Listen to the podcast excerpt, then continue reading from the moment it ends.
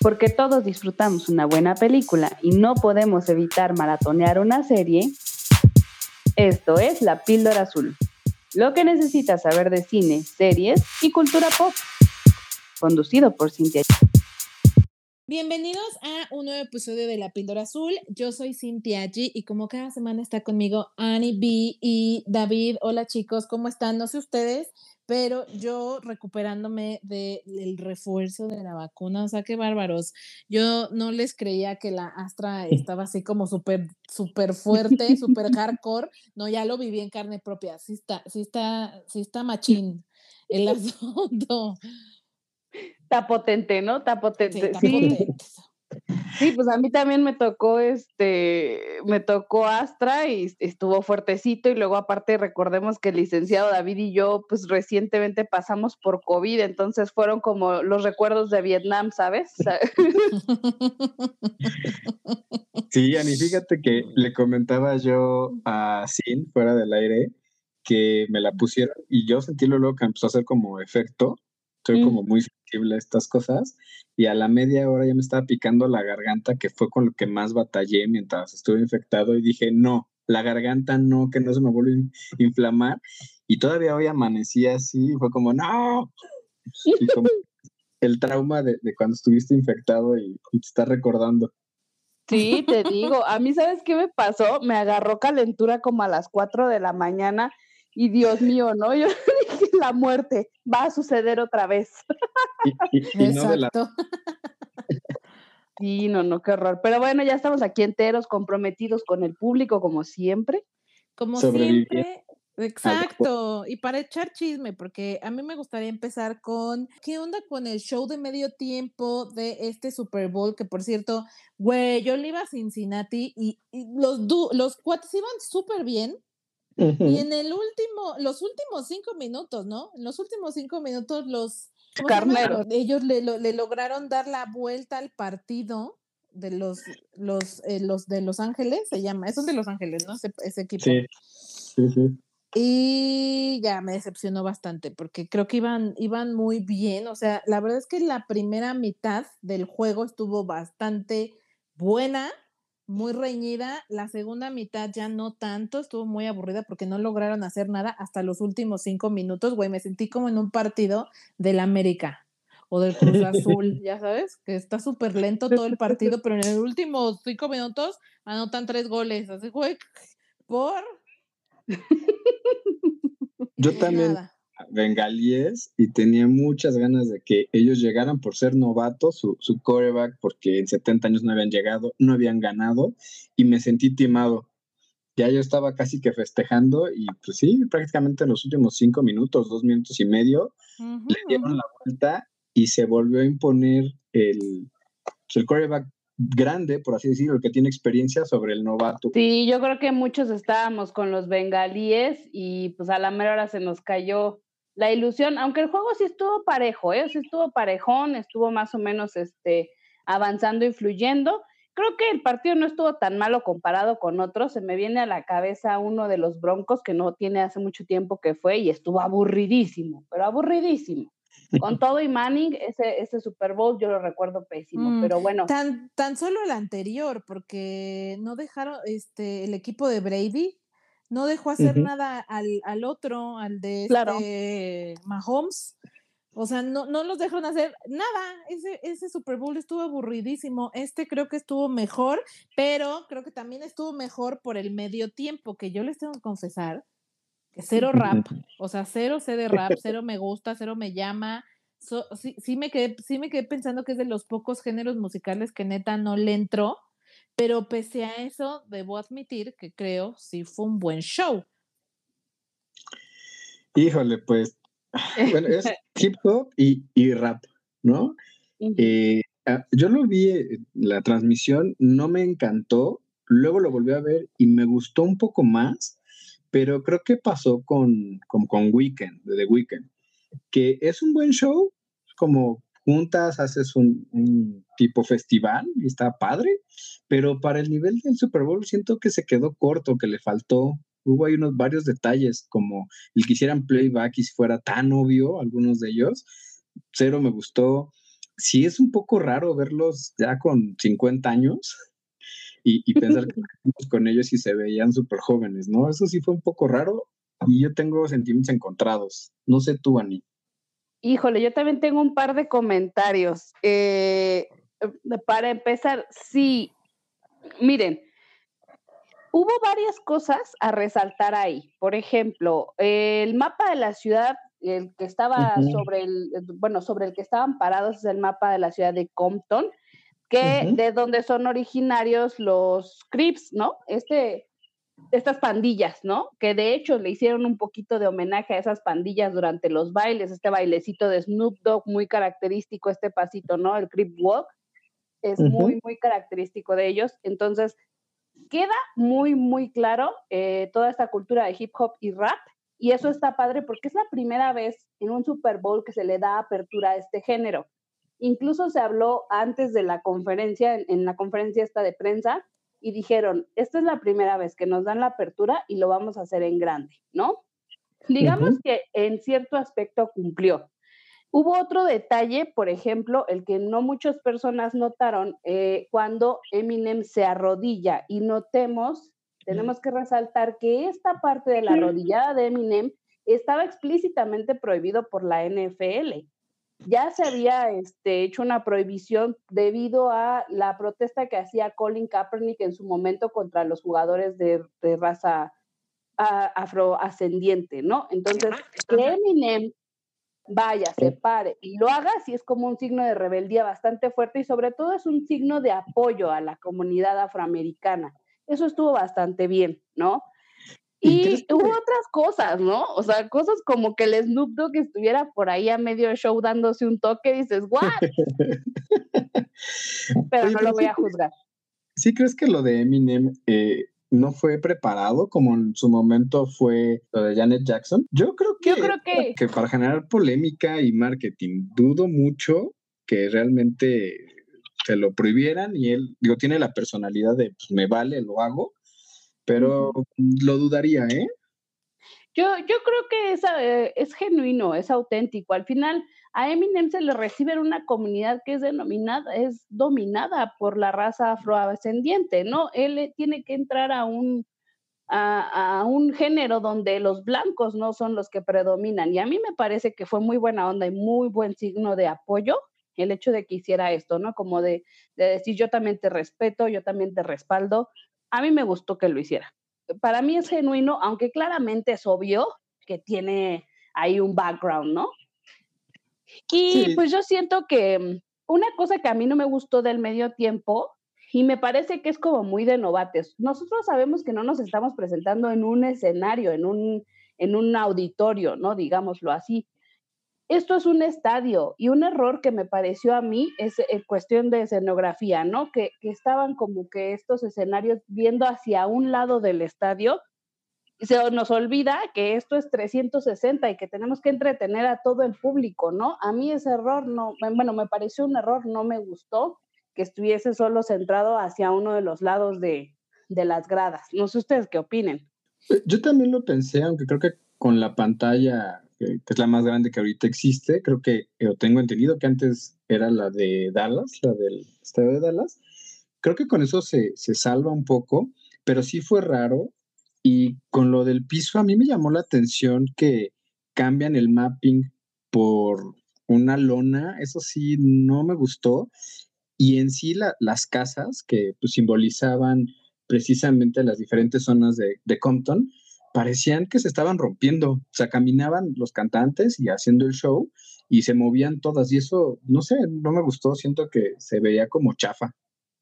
Sí, no, se veía. Aparte, ¿sabes que No sé si ustedes también lo sintieron así. O sea, estuvo padre que se diera apertura a otro género, porque estamos en que siempre teníamos a rock o a pop y sí me gustó que se abriera, me gustó el show, pero a mi gusto hubiese sido suficiente nada más dos o tres artistas y que le dieran más oportunidad a cada uno de ellos de hacer un remix de sus canciones. Entonces, por ejemplo, Snoop Dogg, Dr. Dre, Eminem hubieran sido suficientes, 10 minutos cada uno, y todos felices y contentos, ¿no? Pero que les dieran nada más una canción a cada uno, no sé, no sé si fue la mejor decisión. Yo sí creo que honestamente durante la actuación de Mary J. Blige y de Kendrick Lamar siento que bajó un poquito el ritmo del show y pudieron haberlo mantenido un poco más arriba si le hubieran dado más tiempito a cada uno de ellos. Sí, como que se quedaron cortos, ¿no? Yo me quedé así, ¿y, otras canciones? ¿Y, qué? Ajá, ¿no? De, del disco, haz de cuenta. Ajá, sí, sí, sí, yo igual. Y luego también ves que metieron a 50 Cent, que también me gustó, o sea, lo disfruté, gente, no me tomen mal, pero vaya, nada más les dio chance así como de que, a ver, canta rápido tu estrofa ya, rápido, el que sigue, el que sigue, ¿no? Yo lo sentí así. Y sí es cierto que Dr. Dre descubrió o produce a todos los que salieron. Eh, yo sabía de este Eminem, a él lo descubrió y lo catapultó. Precisamente pues, por ser blanco, de hecho fue el único blanco en todos los que estaban ahí. Me sabía de él, no sé de los otros. Ani, ¿tú sabes algo? No, la verdad es que eso sí no te lo manejo y te mentiría, pero eh, por lo pronto sí siento que fue un buen show. Tampoco creo que sea de los mejores de la vida, pero fue un buen show. Me encantaron estos memes de, de One Dollar, de, de 50 Cent.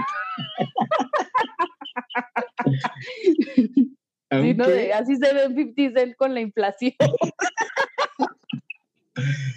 Aunque se sigue viendo bastante mamey, ¿eh? O sea, esos brazotes y ese pectoral, por mucho que ya tenga inflación encima, se ve, se ve potente todavía. No, licenciado, déjese usted los brazotes. ¿Le vio la cara? O sea, ¿usted le vio arrugas? Porque tiene 50 y varios o más. Y el señor, yo no le vi arrugas, yo tengo más arrugas que el señor. yo no lo puedo criticar, la verdad. Pues se veía chistoso, parecía bebé con un poco de anabólicos. Ok. Lo acaban de destruir en dos palabras. Yo, echándole porras y David no lo destruyó. Yo creo que otra parte importante mencionar de los del Super Bowl, pues son los anuncios tan eh, costosos, ¿no? Todas las marcas que se anuncian y que por fin supimos a qué venía todo este show de eh, Arnold Schwarzenegger como Zeus, ¿no? Sí. Y que finalmente fue un comercial para la marca de autos BMW, que me pareció una buena puntada, está chistoso, sobre todo porque me estaba yo enterando ayer por mi cuñado que la primer película largometraje de Arnold fue una en donde interpreta a Hércules. Eh, que, se llama Hércules en Nueva York, que por cierto estaba yo viendo el tráiler, que, que, fea película se ve, o sea, se ve súper low budget, horrenda, y también me enteré que es austriaco, yo no sabía que era austriaco. Entonces, en el tráiler de esa película que les mencionó, hablaban un poco de que por primera vez el Mister Universo en su primer largometraje con su voz original, no está doblado, porque al parecer, al principio, para que no se le notara el acento austriaco, eh, le doblaban las líneas, o sea, no salía su voz real, así es que me pareció un detalle curioso por mencionarles y que ahora, en este Super Bowl, tantos años después, nuevamente interprete a un personaje de del Olimpo. Oye, pero aparte Salma está impresionante, no te pases. Yo no te quiero decir que quiero ser como ella cuando sea grande, o sea, yo quiero ser como ella desde hace cinco años, hija.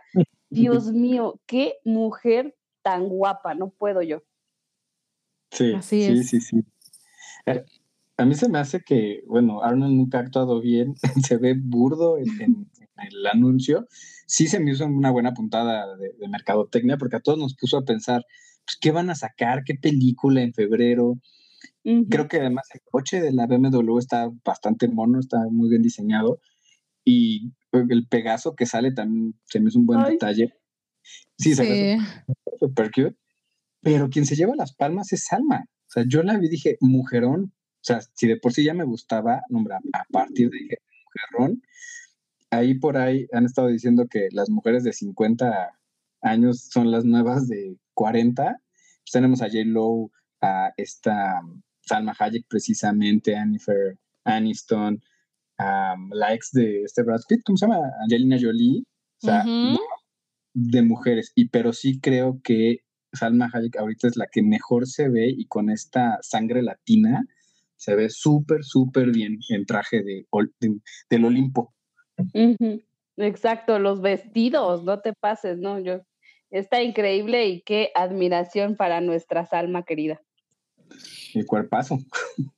Y la otra noticia que a mí también me llamó mucho la atención fue esto sobre el, nuevo avance de Doctor Strange, que tanto se ha dicho que va a ser tan o más grande que lo que se hizo con Spider-Man No Way Home en cuanto a jugar con los multiversos. Y yo creo que, digo, la verdad no he tenido tiempo de ponerme a investigar bien de ver videos con el detalle de todo el análisis que ya hicieron los, los geeks más acérrimos de los superhéroes, sobre todo los guiños que hubo, pero por ahí este, se, dice que se alcanzó a ver a eh, una versión de Doctor Strange y Wanda Zombies, que se vio también el regreso de Patrick Stewart como el profesor Charles X. Xavier, eh, siendo parte de los Illuminati.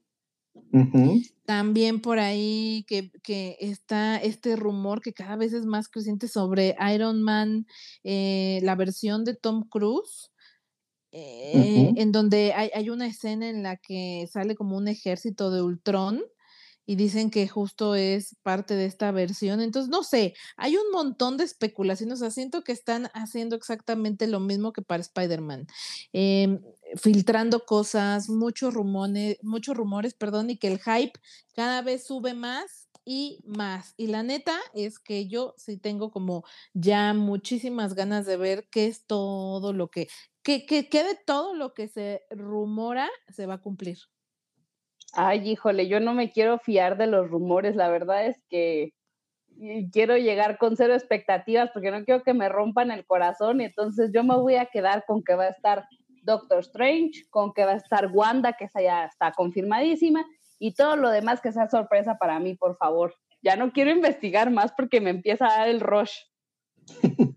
yo sí me puse a, ver videos y a leer y demás, y bueno, sí hay como 15 cameos que se esperan muy, muy cañón. Creo que el que más me llamó la atención fueron los Strange, porque, bueno, está el que conocemos, el de esta realidad, por así decirlo, está el Defender, está el Supremo, eh, está el Zombie, precisamente, y creo que el otro que me llamó mucho la atención fue el de Iron Man, el de este Tom Cruise, porque se supondría que es Iron Man Supremo, y tiene algunas gemas. Entonces, eso no, ah. a mí me llama muchísimo la atención. Sí tengo muchas ganas de, verlos. Por ahí hablaban de, Deadpool también, pero... Cierto, cierto. Por el póster. Entonces, sí están generando lo mismo que con Spider-Man y yo creo que sí va a estar mucho más cañón. Se supone que ahí van a introducir a los X-Men fuera de, del Doctor Javier no, de, profesor Javier, perdón. y yo dije, ah, cara, ya cambió de profesión en otro multiverso. es el multiverso. en el multiverso todo es posible, hija. Claro, claro. Lo que sí me llama la atención es si se pelearon por tickets de, de Spider-Man, ¿cómo ah, se va a poner con Doctor Strange? Yo creo que sí va a ser un fenómeno. Es que ese es el asunto, licenciado, porque mire, para la gente influenciable como yo, yo ya estoy ansiosa y estoy igual que con la preventa de Spider-Man, de que yo no sé qué voy a hacer, pero yo tengo que estar ahí antes que nadie porque no puedo vivir en un mundo sin spoilers, digo, con spoilers. O sea, entonces creo que eso es lo que nos están haciendo a todos los que somos fans acérrimos, que estemos expectantes, que estemos así ya este, nerviositos y ansiosos por. Pero bueno, ya pues veremos los tres vamos a estar en la función de medianoche. Segurito. Pues sí, exacto. Imagínense que Cinepolis nos contacte, ¿no? Oigan, chicos, los necesitamos aquí. Adelante, lo que los quieran. Necesitamos. Esa fue la parte que más me gustó de todo el speech. Mira, por, mientras por soñar no te cobren, pues adelante. se hace lo que se puede. Sí. Llegaremos a eso. A mí quizá también me llama la atención que va a haber, bueno, que eh, en el póster eh, hay un escudo de la capitana Carter, ¿no? Y mucho se ha especulado que va a haber una versión ya live action de este personaje. Vamos a ver si es cierto. Hay, hay, mucho, hay mucho por especular y podríamos tener un programa específico de todos los rumores y todo lo que se ha liberado hasta el momento de Doctor Strange, pero no lo vamos a hacer porque también tenemos bastantes recomendaciones y reseñas que darles y nos limitamos a decirles que qué bien se ve, qué buena se ve que se está poniendo este asunto y yo también creo que va a estar mucho más grande que Spider-Man, sí, lo creo. Qué nervias, pero bueno, ¿con qué seguimos entonces, amigos? Bueno, yo para empezar como nuestras, nuestras recomendaciones y reseñas, por fin terminó el libro de Buba Fett, esta serie de Disney Plus enfocada en este personaje tan famoso eh, y tan querido por los fans de Star Wars. Y ya lo había yo anticipado en programas previos. Eh, al principio yo pensaba, güey, pues sí, Boba Fett no sé, no sé por qué ha tenido como tanto pegue entre los fans de Star Wars. A mí me parece que para los pocos minutos que tuvo en la trilogía más vieja, en la de los 70, Primera. ajá, realmente tuvo muy poco tiempo en pantalla como para que generara tanta, tanta, que tantos fans lo siguieran y me, daba así como mucha curiosidad de, bueno, ¿y qué, qué, nos tienen que contar de este personaje? Pero ya ahora, después de los, eh, no me acuerdo si son siete u ocho episodios, sí me queda muchísimo más claro el por qué eh, todo, todo el hype sobre este personaje. Creo que hay mucho que contar de él. Le dieron esta personalidad, le dieron la profundidad que en las trilogías o en las películas eh, canon no se le habían dado. Y me gusta, me gusta porque creo que Filoni está armando neta un universo de Star Wars en, en, streaming dentro de la plataforma bastante bien estructurado y que, y que te lleva a pensar, güey, hay muchísimo más que contar del universo de Star Wars que lo que tenga que ver con los Skywalker, ¿no? Que han sido siempre los protagonistas de las diferentes trilogías. Así es que se acabó, o sea, ah, ya no queremos saber de Skywalker. Hay mucho más historias que contar y esta serie lo comprueba. Además de que yo soy súper fan de Baby Yoda y tienen, le dedican dos episodios a eh, de Mandalorian y Baby Yoda y la neta es que no sé qué tan atinado fue. Para mí, que me gustan mucho sus personajes, sí fue, pero siento que para Buba Fett y su serie fue como, dude, me estás robando cámaras, ¿sí sabes? Esto es sobre mí. No sobre Baby Yoda, güey, no es sobre Grogu. Pues ya ves que hasta hubo un meme, ¿no? Diciendo que parecía otra temporada más de, de, Mandalorian, más que de Boba Fett, ¿no? Lo engañaron, esos malditos me mintieron, dice. y sí, la neta es que se siente así porque para, para los que ya vimos de Mandalorian y ya somos muy fans del personaje, eh, como que sí se sintió, los mejores episodios son en los que sale Mando, ¿sabes? Entonces sí, siento que le robó un poco de protagonismo a Buba, pero lo que vimos de Buba, o sea, su historia, su pasado, este, porque gran parte de los capítulos te cuentan qué pasó de él, o sea, qué fue de él, de el, em, el episodio 6, o sea, eh, no sé cómo se llama, A New Hope, creo que se llama donde al principio se muere porque lo avientan a un al, al, desierto y pareciera que muere. ¿Qué pasa con él desde ese punto en esa película que tiene tanto tiempo y hasta, hasta el momento en el que se cruza o cruza caminos con, con Mando en la segunda temporada de The Mandalorian? Entonces, son unos muy buenos años que tiene él bastantes historias por contar y creo que sí, sí, y, ahora por el punto en el que se queda la serie sobre él como ya por fin haciéndose eh, como con el liderazgo de la ciudad en Tatooine, de la que era Java antes el, el, ay, no me acuerdo cómo le dicen, pero pues era como el, el líder, ajá, es que Java era como el líder, pero del, eh, ¿cómo se le dice? Como de lo, del, del underground, o sea, no era el regente de la ciudad en sí, porque no era un político, más bien era como el... Gangster. Ándale, era como el líder de los gangsters. Entonces ya Buba por fin logra hacerse con ese, mm, como que a lo largo de, las, de los episodios es como él va construyéndose o va afianzándose en ese, en esa, en ese puesto y al final lo logra y entonces creo que a partir de ese punto ya hay más historias que contar hacia adelante, ¿no? Finalmente Tatooine siempre va a ser un lugar importante para las historias de Star Wars, entonces habrá que ver, habrá que ver qué más qué más hay ah, por ahí para contarnos. Entonces yo la recomiendo mucho, o sea, si te gusta Star Wars, creo que sí es un must, es parte de lo que tienes que ver y neta me genera, me, da como muy buena vibra porque ahora que ya se va a estrenar en mayo la serie de Obi-Wan Kenobi y que también vienen varias series más, o sea, creo que Disney neta está reviviendo eh, Star Wars y salvándola un poco del sentimiento que nos quedó después de esta última trilogía que a muchos fans no nos gustó tanto. Y por ahí justo también había muchos memes de, güey, o sea, eh, Filoni, ¿no? Y algunos de los directores como Bryce Dallas, porque eh, Bryce Dallas, esta actriz de mm, Jurassic World, ella ha dirigido ya varios episodios en The Mandalorian y ahora también en Boba Fett y son, han sido de los mejores rankeados. Entonces por ahí dicen que, que les gustaría, muchos fans publicaron en, en redes que les gustaría que ella estuviera a cargo de una nueva trilogía, porque creo que lo han hecho bastante, bastante bien y nos da, les decía, muy buena vibra para todo lo que viene Star Wars en la plataforma de Disney. Oye, Sin, eh, una, una duda. ¿Cuál es la relación entre The Mandalorian y Boba Fett? Pues son, son amiguis.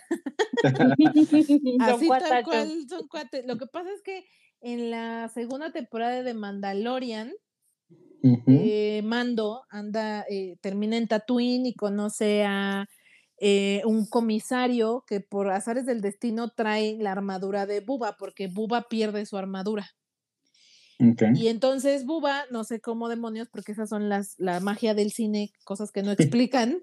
No sé cómo Buba descubre que ese dude tiene su armadura, entonces llega ahí y ese comisario o el pueblo en donde, de donde es comisario que se llama Freetown, estaban lidiando como con un monstruo. Entonces, Buba llega pidiendo su armadura y el otro le dice, no, güey, pues es mía, yo no te la voy a dar, ¿por qué?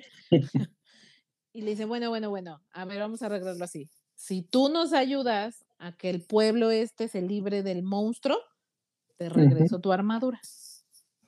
Y entonces en, en, esos episodios, Mando, Buba, Fennec y el comisario, que no me acuerdo cómo se llama, se unen junto con los, el resto del pueblo de Freetown para vencer al, al, monstruo. Y hasta Baby Yoda ayuda, hasta el Grogu ayuda.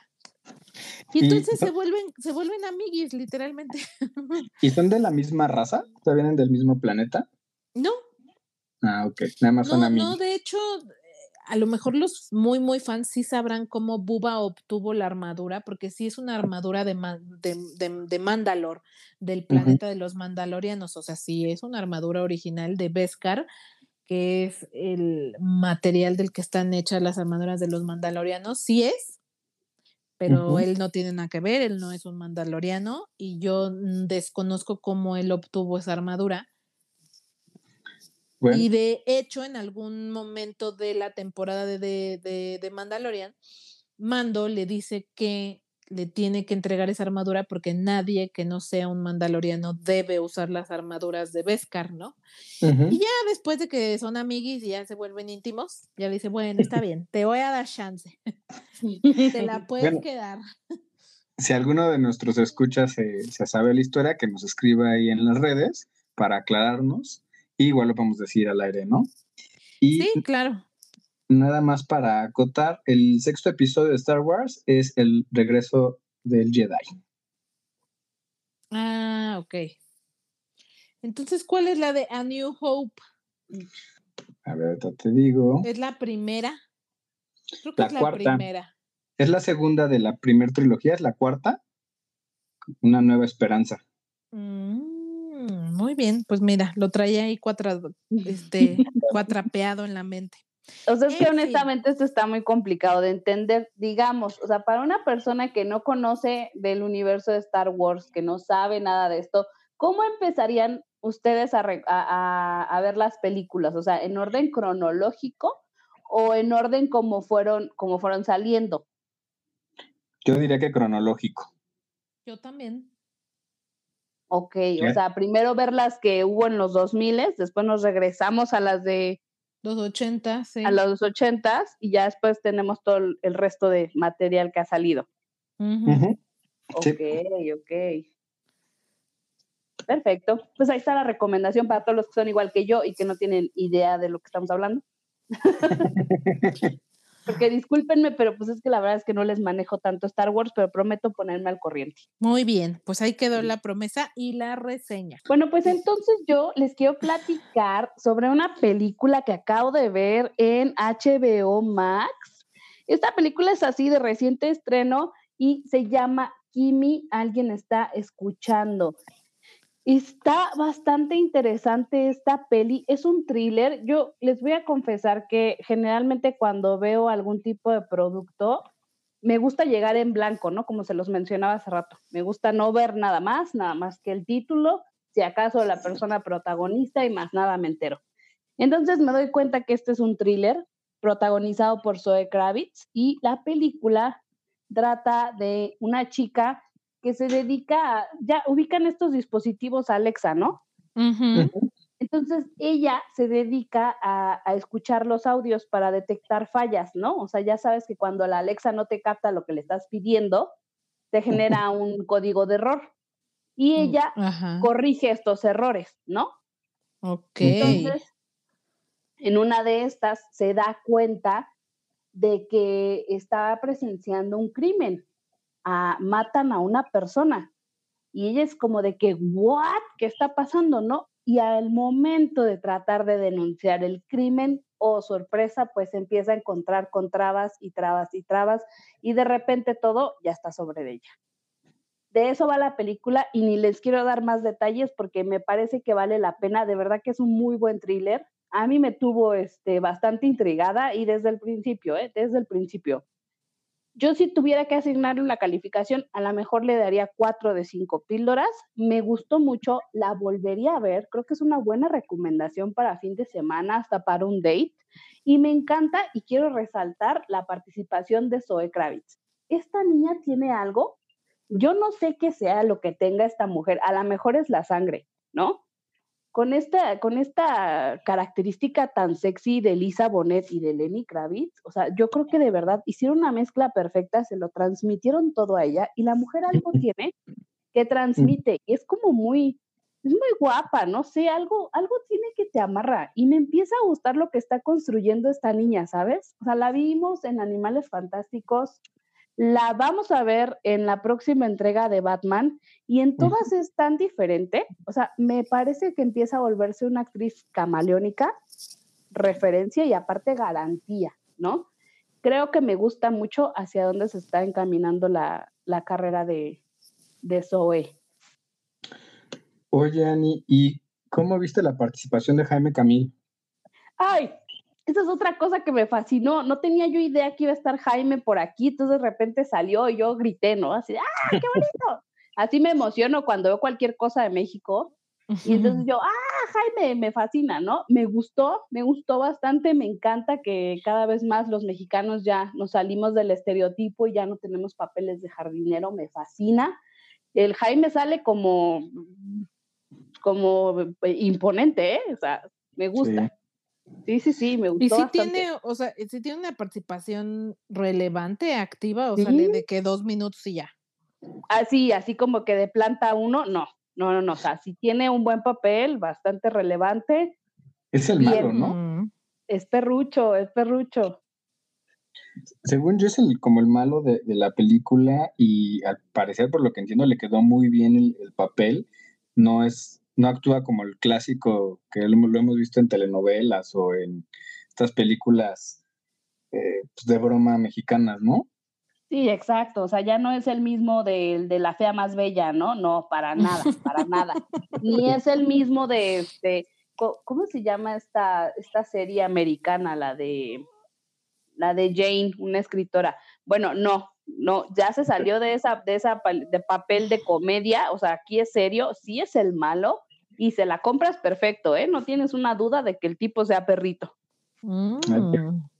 Oye, y otra cosa que también me llamó la atención, no sé cómo lo viste tú, Ani, que es en, en, en este momento actual que se usa cubreboca, se pone gel, y eso yo no lo había visto en las películas y pues, me llamaba la atención porque no lo hacían pues, a, nuestro día a día. Y aquí se refleja y me gustó mucho. Totalmente de acuerdo. Esta película se siente tan actual y tan presente por eso, porque estamos viendo que manejan todavía el uso de las mascarillas, el gel antibacterial, este tema que te digo, ¿no? Ella trabaja en una compañía que maneja dispositivos tipo este, Alexa. Esto es algo que estamos viviendo nosotros y ese es el secreto y lo hemos hablado en podcasts anteriores. Es el secreto de que una película de verdad te enganche, estos, estos tintes de veracidad que te pueden dar, porque obviamente la gran mayoría de películas pues, son historias que alguien se inventa, pero cuando te dan estos tintes de realidad es cuando tú te logras involucrar. Creo que eso es lo que la hace tan interesante, porque verdaderamente te involucras y dices, güey, esto sí podría pasar. O sea, Neta, esto está, está bien perro, está cañón como la, la, gente de alto poder maneja las situaciones tan fácil como de que, a ver, cómprame esta persona, te pago y haz esto, ¿no? Porque eso pasa, eso es algo que vivimos. Entonces, está, está interesante, me gustó. De verdad, ni les quiero dar más detalles porque sí quisiera que la vean y que después podamos chismear sobre esto. Ahí nos dejan mensajito. Muy bien, pues me gusta la recomendación. Eh, bien dices que es un thriller, ¿no? Sí, es un thriller, está, bueno. Está en HBO Max. Timmy, protagonizada por Zoe Kravitz. Así es que ya está ahí la recomendación. Y David, ¿tú qué nos traes el día de hoy? Pues yo vengo a platicarles de Muerte en el Nilo. Eh, esta película que ahorita está en el cine ¿De qué va? Pues la trama sigue a Poirot, un detective de, renombre mundial, belga, quien se ve envuelto en un triángulo amoroso y se convierte eh, este triángulo en un asesinato mientras viajan por Egipto. Y este agente pues tiene que resolver este asesinato, ¿no? ¿Quién fue?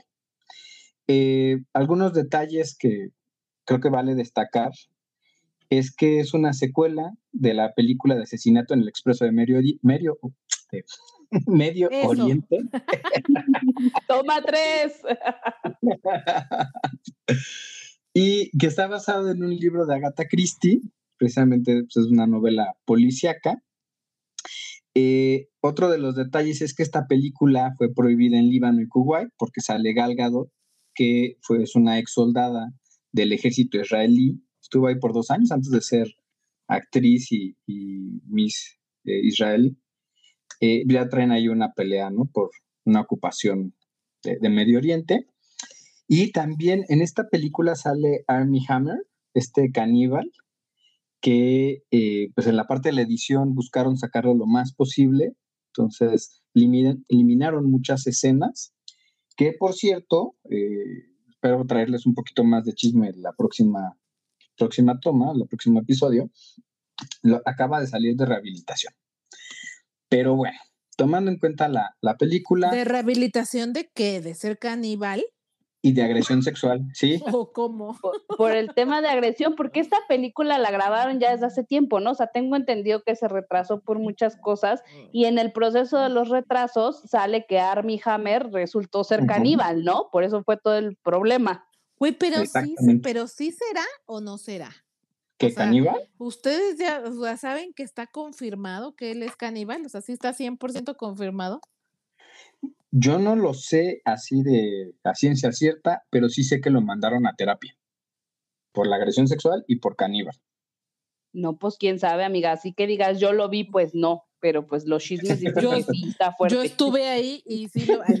Exacto. No, pues es que me llama la atención, ¿no? Terapia de rehabilitación de, canibal, de canibalismo, ¿cómo chingados? ¿Dónde ¿Cómo? ¿Cómo funciona eso? Así como ¿Sabes cómo sería? Las personas son amigos, no comida. exacto, exacto. Así me parece como la de Crepúsculo cuando le enseñan a comer a Vela, ¿no? Como de no, no, no, no, no, espérate, no, cómete un venadito, no pasa nada. exacto. ¿Tienes ganas de carne? Pues échate un, un lechoncito, una vaquita, ya sabes. O sea, me estoy bien del chismecín y espero traérselos el próximo episodio.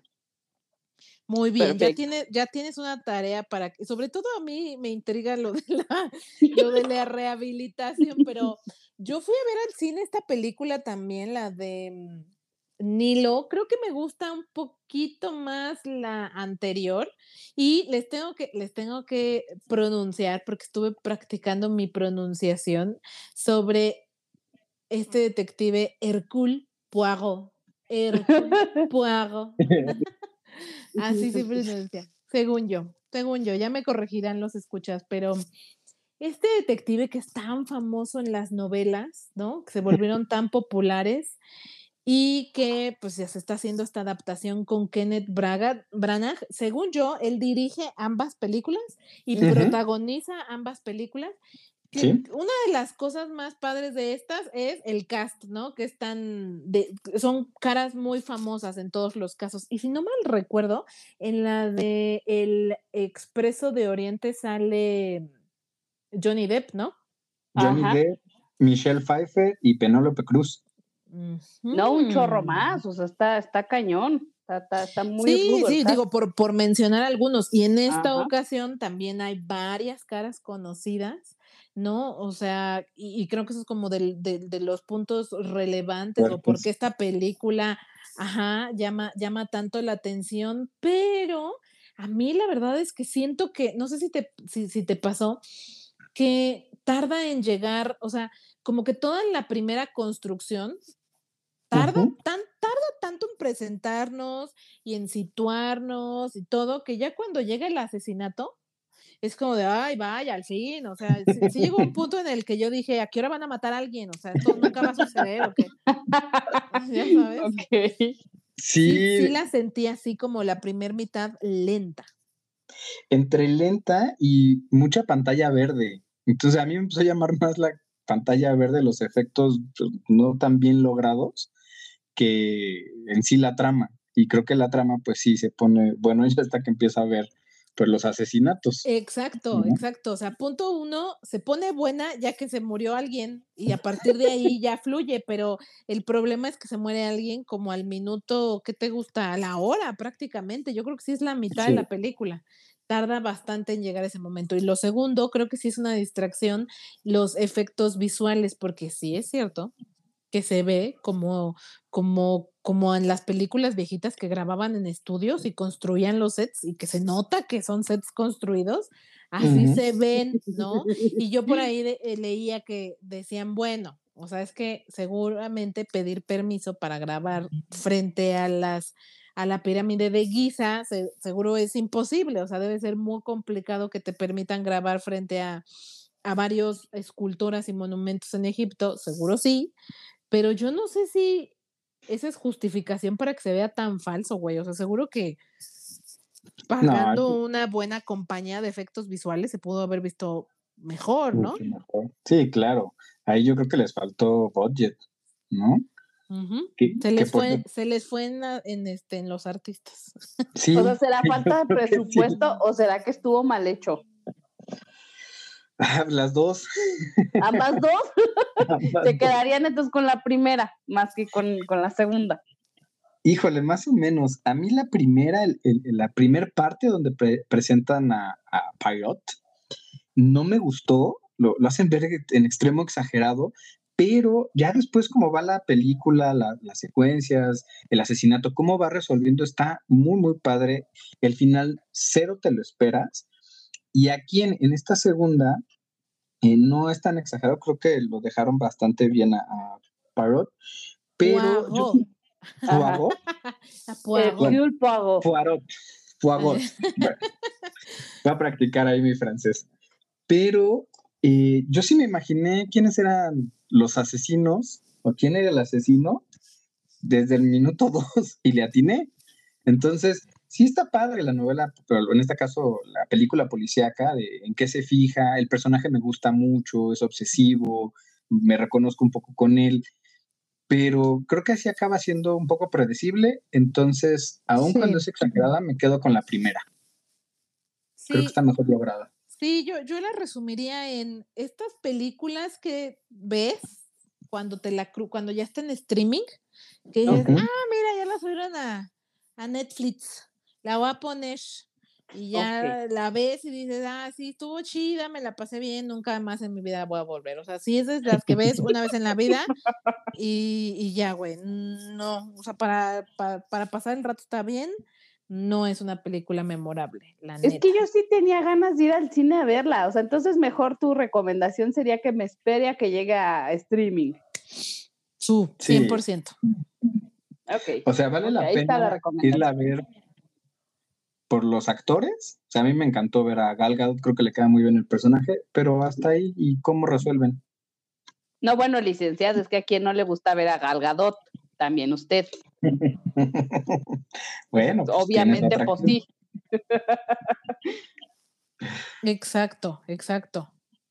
Pero bueno, pues ahí está la las recomendaciones de esta semana. Ya tienen una en cines, aunque no la recomendamos mucho para el cine una en HBO y la otra en Disney. Y ya nada más para finalizar y pasar a las noticias, porque nos encanta el chisme y hay que llegar a, lo más relevante que pasó en estos días, nada más les quiero decir como parte de la sección La píldora geek que ya terminó de transmitirse la segunda temporada de Kimetsu no Yaiba eh, Demon Slayer, el arco del Distrito Rojo, por fin llegó a su final este domingo. Ya saben que la podemos ver en Crunchyroll y con dos nuevos pósters en donde vemos al Pilar de la Niebla y al Pilar del Amor, se confirma que la tercera temporada ya está en producción y esta, y esta abarcará el arco de la Villa de los Herreros. Así es que no lo sé, yo, ya les dije en un par de episodios anteriores que soy muy, muy fan de esta, de esta, mm, eh, de este anime. Y si a si ustedes les gustó Dragon Ball, neta, a mí me recuerda mucho, no, no que sea similar, porque realmente no, no es que sean historias tan idénticas, pero sí tienen como este mismo aire de una persona, ¿no? que cada vez se vuelve más fuerte y que mientras más pelea, más fuerte se vuelve y más fuerte se vuelve. Y las peleas son muy buenas, así es que se las recomiendo bastante si a ustedes les gusta Dragon Ball. Y también mencionar que se, eh, como parte de los anuncios que hubo del Super Bowl, algunos de los otros anuncios fue un avance de la serie que va a traer a Amazon Prime Video sobre Lord of the Rings. Eh, que está, que se llama Los Anillos de Poder y está centrada en el anillo único y el resto de los anillos de poder. Esto, todo esto sucede dos mil años antes de la trilogía del Señor de los Anillos. Y hablando de anime, también se anunció que se está trabajando en una serie animada em, sobre Rohirrim. Eh, y la verdad, pinta bastante, bastante bien, aunque vamos a esperar un poco más para ver esta porque está pensada que se estrene para el 2024, o sea, faltan dos años, pero ya se está trabajando en esta serie animada que creo o supongo también va a estar en Amazon Prime, así es que ahí están las, las noticias de animación. Perfecto. Pues yo les quiero platicar sobre eh, las noticias respecto a Beijing 2022. Ya ven que la semana pasada hablábamos de que había que tener especial atención sobre Donovan Carrillo. Al final se nos quedó este, ahí en el camino por la presea, no logra llegar hasta el podio, pero igual nos hace sentir súper orgullosos porque de todas maneras fue una participación histórica, ¿no? Pasaron más de 30 años para tener nuevamente un representante mexicano en, en patinaje artístico y eso nos hace sentir muy, muy orgullosos.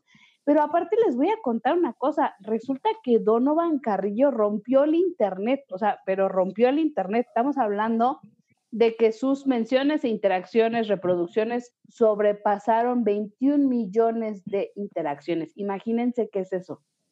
De verdad, se rompe el Internet cuando empezaron a hablar de, de este chico mexicano. Está impresionante. Y luego por ahí me enteré que creen de que que supuestamente están buscando al director de marketing de Bachoco para hacer una colaboración. Se supondría que el equipo de Donovan estaría buscando al director de marketing de Bachoco para que puedan trabajar juntos. Y fíjense aquí hablando, ¿no? Y haciendo ese brevario, qué buen marketing tiene Bachoco, de verdad, qué buen marketing. Tan increíbles, ¿eh? Yo soy súper fan de los anuncios de Bachoco. De hace añísimos, ¿eh? pues ahora esperemos que logren hacer un merch ahí con Donovan. Y en otras noticias de los Olímpicos, les voy a platicar de Camila Valieva. Yo no sé si ya escucharon por ahí ese nombre en la semana, seguro sí, porque se ha vuelto tendencia también en estos últimos días, porque hubo mucha polémica. Mira, para empezar, salió que esta niña hace historia al echarse un salto cuádruple y aparte está súper chiquita, tiene 15 años, está bien bebé. Entonces, bueno, se echa un, un, salto cuádruple, empieza a perfilarse para llegar al oro, pero de repente, en medio de todo el vitoreo, resulta ser que se hace un examen de doping y sale positiva. Tras, ¿no? Exacto. Entonces dijeron, bueno, ya estaba eh, entre que sí, entre que no, entre que si consume sustancias prohibidas, qué fue lo que está pasando. Ahora en la semana se, suelta la noticia de que sale la mamá a decir, bueno, resulta que este, pues tomó del mismo vaso del abuelo y entonces pues por eso le salió así, ¿no? Alterado. Si ustedes me preguntan a mí, que nadie lo hizo, pero si ustedes me preguntan a mí, a mí me parece que esto está bien sacado de la manga, pero igual, pues eh, van a apelar y durante las próximas semanas este va a ser la, batalla, ¿no? Por tratar de comprobar que efectivamente la niña no consumió alguna sustancia de las que se encuentran prohibidas. van a tratar de comprobar que, este, que pues fue un error ahí de, de, este, de equivocarse de vaso. De equivocarse de vaso, exactamente. Y lo que sí se decidió es que si ella llegara a ganar las premiaciones, no, bueno, más bien no habría premiaciones. O sea, entonces en vez de haber una, una este, ceremonia donde se le coloque la medalla, pues bueno, se quedará sin ceremonia. Se le entrega su regalito, su cajita y con permiso ya te puedes ir a tu casa. ¿Y qué deporte practica ella? Patinaje artístico.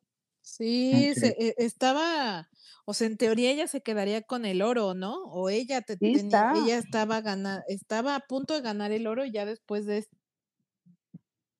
supongo que sí, o sea, ya lo estaba acariciando, ya lo traía en su manita y todo, y te digo que se echó el salto cuádruple, o sea, su mérito tiene. Si la ves, eh, o sea, lo hace hermoso, tiene una técnica muy bonita, pero pues se le cruzó todo este asunto y entonces hasta ahora el castigo sería que se quedaría sin premiación, aunque no se le retiraría la medalla, que también sale ganando. Yo creo que tómenlo y retírense porque si le siguen rascando igual y le salga peor. Pues sí. Pues ya veremos. Es verdad. O sea, si le dejan su medalla, pues lo de menos es la premiación, ¿no? Pues yo digo, ¿no? Pues sí, aunque ganar así como manchado, digamos, con dudas, no está tan padre, ¿no? Mm. Sí, bueno. Pero sabes que la técnica es buena, o sea, realmente ella sí eh, lo hace bien, entonces, pues, no es como, por ejemplo, yo pensaría que los de alterofilia, que sí se metieran algunos, algún tipo de, de esteroides, una cosa así como para aumentar el músculo, pues ahí sí haces trampa, ¿no? Ahí sí está mal. Pero yo creo que si ella tiene una técnica muy impecable, pues que tomas chochos para hacer muy bien una levantada de pierna o cómo. Sí, eh, ahí la fuerza para la técnica sí conlleva mucho. Entonces yo, sí, sí, sí, sí tiene que ver, porque entre más fuerza tienes, te ayuda la técnica, no, no quiere decir que entre más fuerza mejor técnica, o entre mejor técnica mayor fuerza, pero sí se ayudan Si tú tienes fuerza en una pierna, por ejemplo, puedes hacerla más recta, puedes durar más con esa posición, o puedes hacer un salto más alto y dar más vueltas. Entonces, sí tiene que ver un poco. Híjole, pues habrá, habrá que ver, ¿no? También que la concentración de la sustancia sea la, la necesaria para que verdaderamente influya de esta forma, pero pues a ver qué se resuelve durante las próximas semanas y ya les estaremos contando en qué acaba esta historia. Vale. Pues en, otro, en otras noticias, ahí había el rumor desde hace como dos años, pero se retomó a finales del año pasado, que WhatsApp iba a poner una tercera palomita y nos iba a cortar toda esta idea del chisme del screenshot. Porque esta tercera palomita lo que iba a denotar es que si tú te acabas un screenshot, salía esta tercera palomita, ¿no? Para decir, ha realizado una captura de pantalla y pues por tu seguridad, ten cuidado, ¿no? Pero eh, es, es un rumor, no, no han confirmado, o sea, ni ha salido a decir algo meta, eh, a decir que sí o a decir que no. Está la versión beta de WhatsApp, donde normalmente van sacando con antelación este tipo de, actualizaciones. Tampoco ha salido, pero y se sigue estando como saber si sí sucede o no sucede, porque nadie ha dicho que sí y nadie ha dicho que no. Ojalá no lo saquen porque nosotros que somos chismes, nos va a cortar. Oye, es que, el chisme viene con pantalla incluida, ¿no? Y con audio incluido. Entonces, imagínate que te quiten esa parte, no, hombre. Chismoso que se respeta. que el otro sepa que. Sí, exacto. Chismoso que se respeta, dice el licenciado. Pues es que tiene que haber testigo, ¿no? Con Sin fuera del aire vimos un, un meme que decía algo así, ¿no? Como que cuando encuentras evidencia se lo pasas al mejor amigo y dices, pues y hasta backup tienes por cualquier cosa. no como el meme de juego de gemelas, ¿no? Cuando juntan la foto, así cuando, cuando tú traes tus screens y yo los míos y hacemos merch de información, hombre, qué bello momento. Imagínate que se nos robe eso, no, por favor. Oye. Pues oye. Qué bárbaros. Ya veremos. Ojalá no sea así. En otra noticia, creo que a ustedes les va a quedar muy bien esta, esta noticia. Pensé en ustedes dos en cuanto la vi. Porque la nueva película de Downtown Abbey, una nueva era, se va a estrenar el 20 de mayo.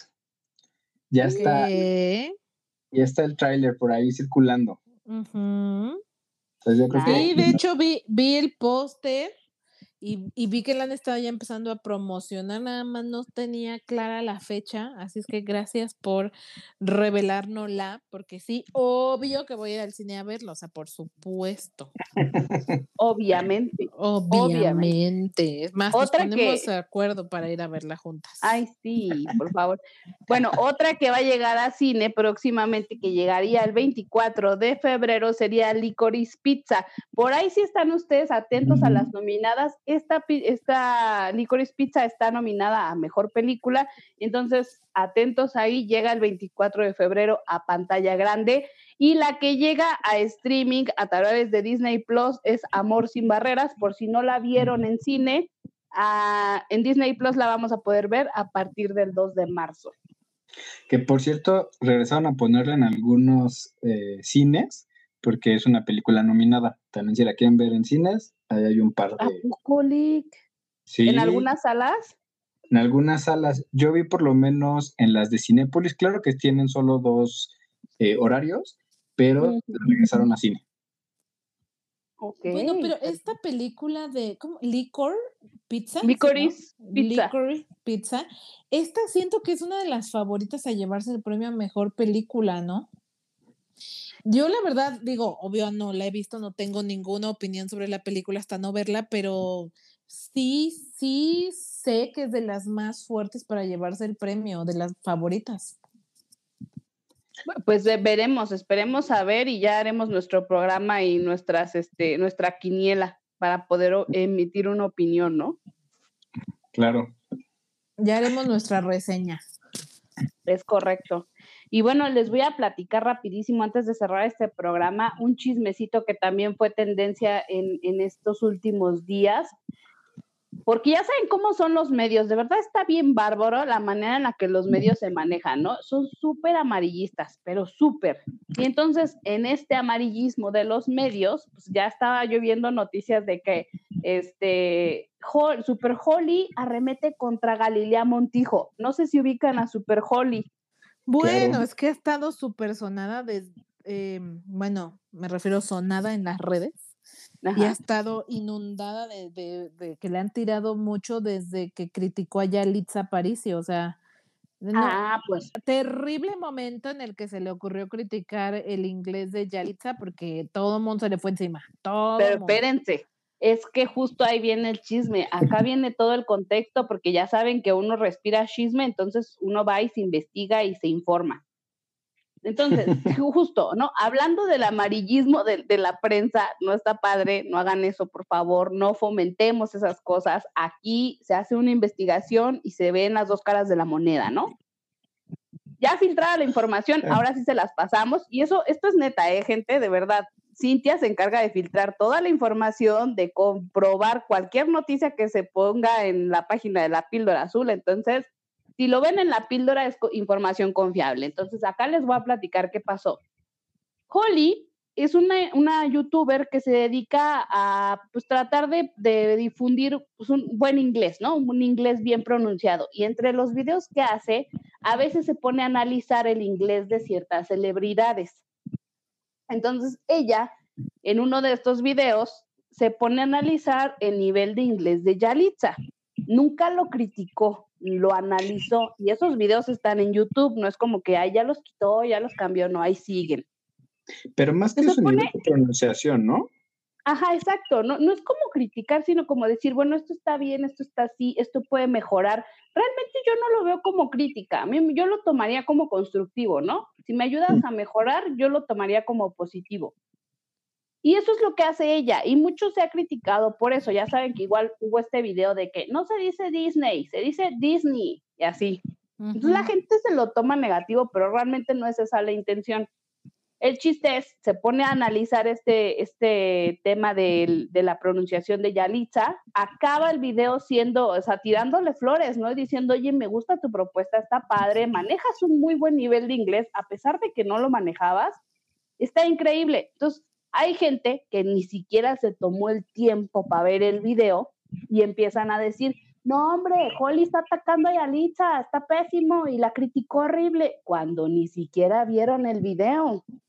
Y entonces Galilea se toma esta, esta noticia como de que no, la criticaron y así, y, y, y va y en vivo durante el programa hoy pues le lanza terrible comentario a Holly, ¿no? Y le empieza a decir, ¿sabes qué? El día que tú tengas el varo que, tiene, que tienen todas estas mujeres, o sea, ese día te pones a criticar. A mí no me interesa, ¿no? Y así, declaraciones bastante desafortunadas, porque no está padre que tú hables de un tema que no conoces.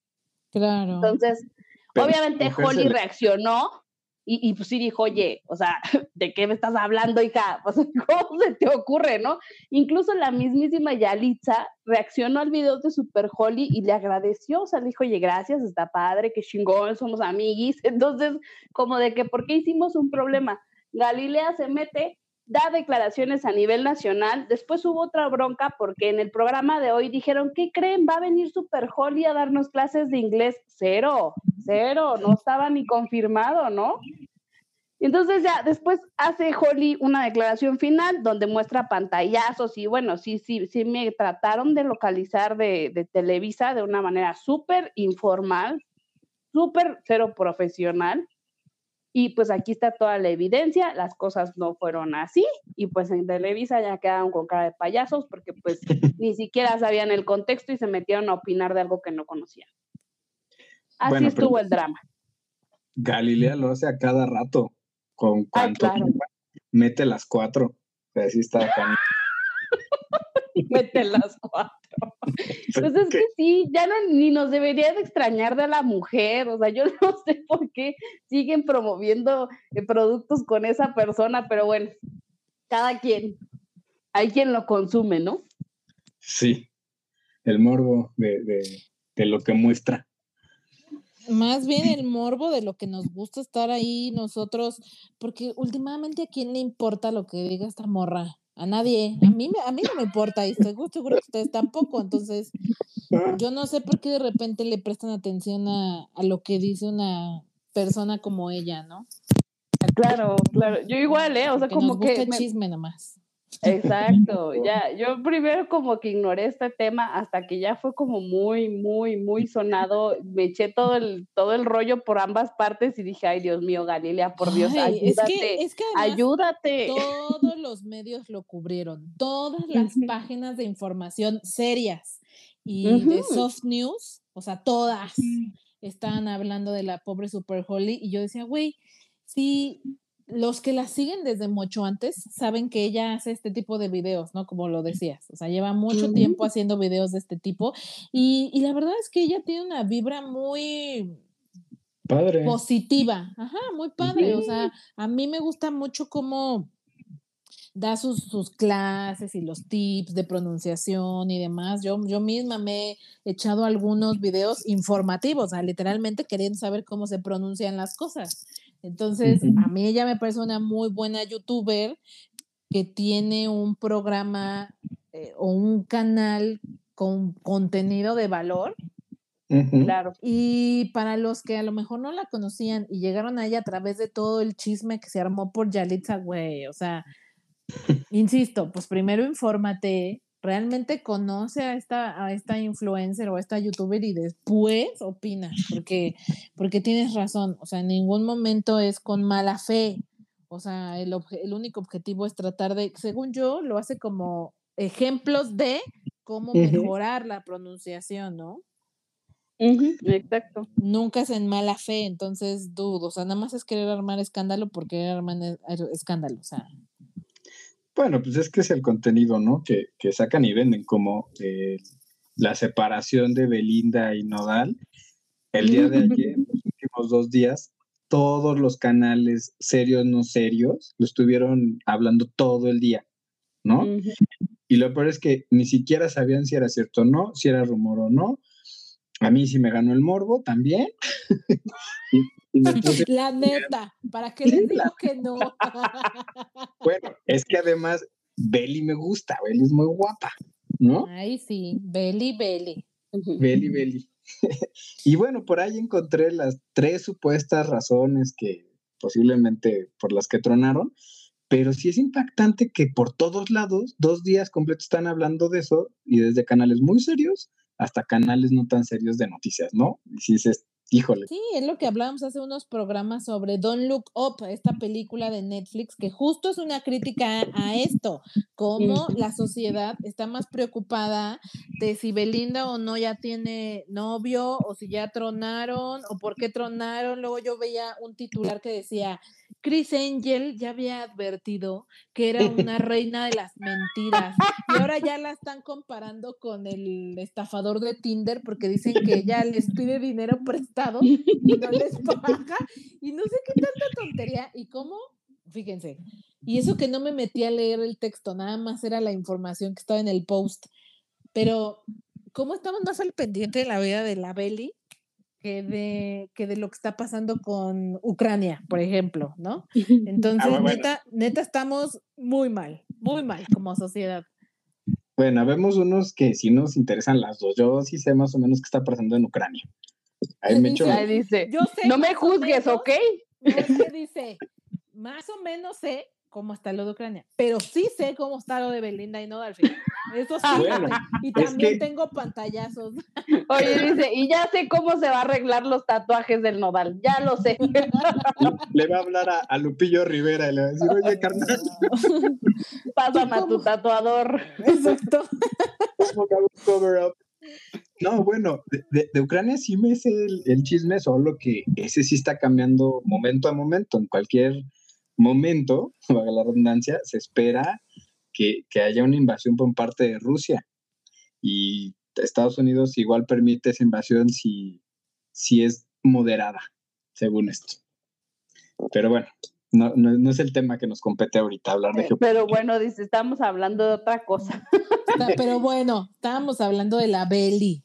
Ajá, exacto. Y de los medios, es que se pasan. Mira, yo acabo de ver hace poquitito una noticia que, de, que decía algo así tipo de que Marvel enfurecido con Tom Holland, ¿no? Y yo dije, chismecito, ¿no? Y me meto a ver qué onda y, y, o sea, de verdad, hasta me dio coraje abrir la nota porque dije, por eso hacen esto, por un par de clics.